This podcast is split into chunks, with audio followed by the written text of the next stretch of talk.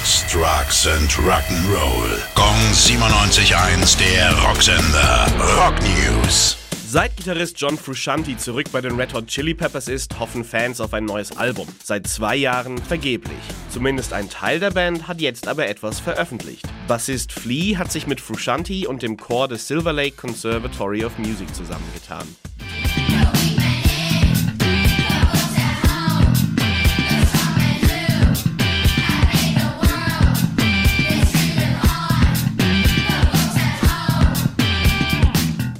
Not the Great Man ist allerdings kein neuer oder eigener Song der beiden, sondern ein Cover von Gang of Four und damit ein Tribut an Andy Gill, deren Gitarrist. Der war nämlich ein guter Freund von Flea und verstarb Anfang letzten Jahres.